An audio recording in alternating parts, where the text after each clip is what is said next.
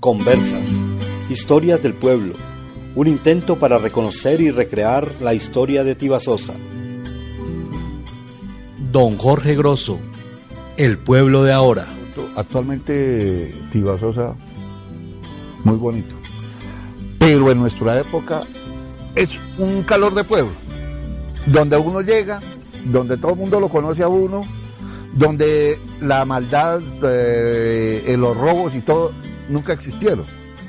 Ver uno su pueblo como, como día a día lo están tratando, como todo, pues la civilización y todo. Pero el calor de pueblo, de, añoranza, de todo, anteriormente.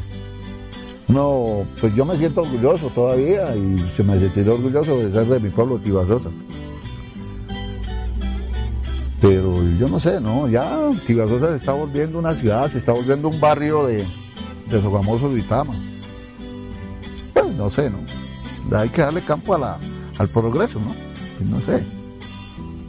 Es respetable eso, ¿no? La tranquilidad de que, de que si usted sale, deja su casa como anteriormente existía, con las puertas abiertas. Existía un sistema de que la señora de, la casa, de lo que fuera, y salía, dejaba su puerta abierta y llegaban con la leche, con lo que fuera, y ella entraba, ponía la leche en la cocina o la cocinaba y listo. Hasta luego, no había tanto que, que hay que asegurar que robo, que no, no, no, no, no, no, de ninguna manera. Hoy no, hoy se perdió eso. Existía el respeto. Eh, el papá con el hijo, lo, uno de papá, de uno de hijo, a todo momento la bendición mamá, Dios lo bendiga. Al padrino había que saludarlo casi de rodillas, abierto. Entonces, el, sistema de respeto, de moral, había muchas cosas. En, los, en, las escuelas, no hablo de colegio porque aquí yo no estuve de colegio, nada, pero en la escuela le infundían mucho el respeto a uno, con todo mundo. Era un respeto. No veía uno tanta sistema, por ejemplo, el televisor, donde se están metiendo lo que hoy en día pasa. Le están dañando la juventud, todo así.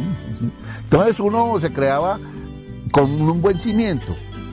No sé, no sé. No, no, el, tal progreso se lo comió.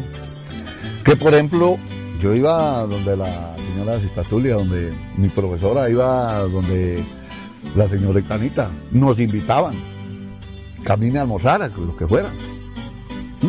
¿Por qué?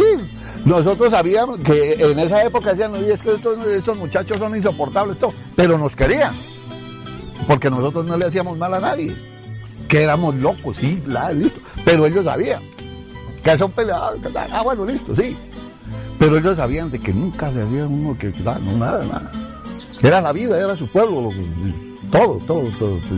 Tibasosa era para uno su orgullo, y es el orgullo de uno. Yo actualmente viajo y todo, sí, pero mm, imagínese usted Cartagena, Barranquilla, lo que sea Medellín, pero nunca se lo borra uno a su mente. Que está uno allá y no allá a la hora de venirse uno para su pueblo. ¿sí? Estar en uno en su pueblo, donde la gente lo quiere, lo conoce, donde uno, eh, eh, por ejemplo, nosotros hablábamos con muchos amigos. Bueno, y el día que nosotros andando aquí, ¿qué, qué pediría? No, para mí, Jorge Grosso, el día que yo me muero por allá en otro lado, lo que yo pido es que me traigan a mi pueblo. Yo vivo enamorado de mi pueblo. Me siento orgulloso. Yo me siento orgulloso de ti, donde sea. Donde sea voy diciendo, ¿por qué vive uno enamorado de su pueblo? Que para uno, eh, su pueblo es tranquilidad, es amor, es calor.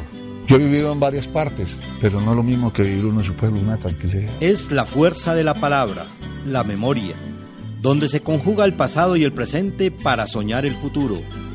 Conversas, Relatos del Pueblo, un intento para recrear la historia. Ibasosa, Boyacá, Colombia.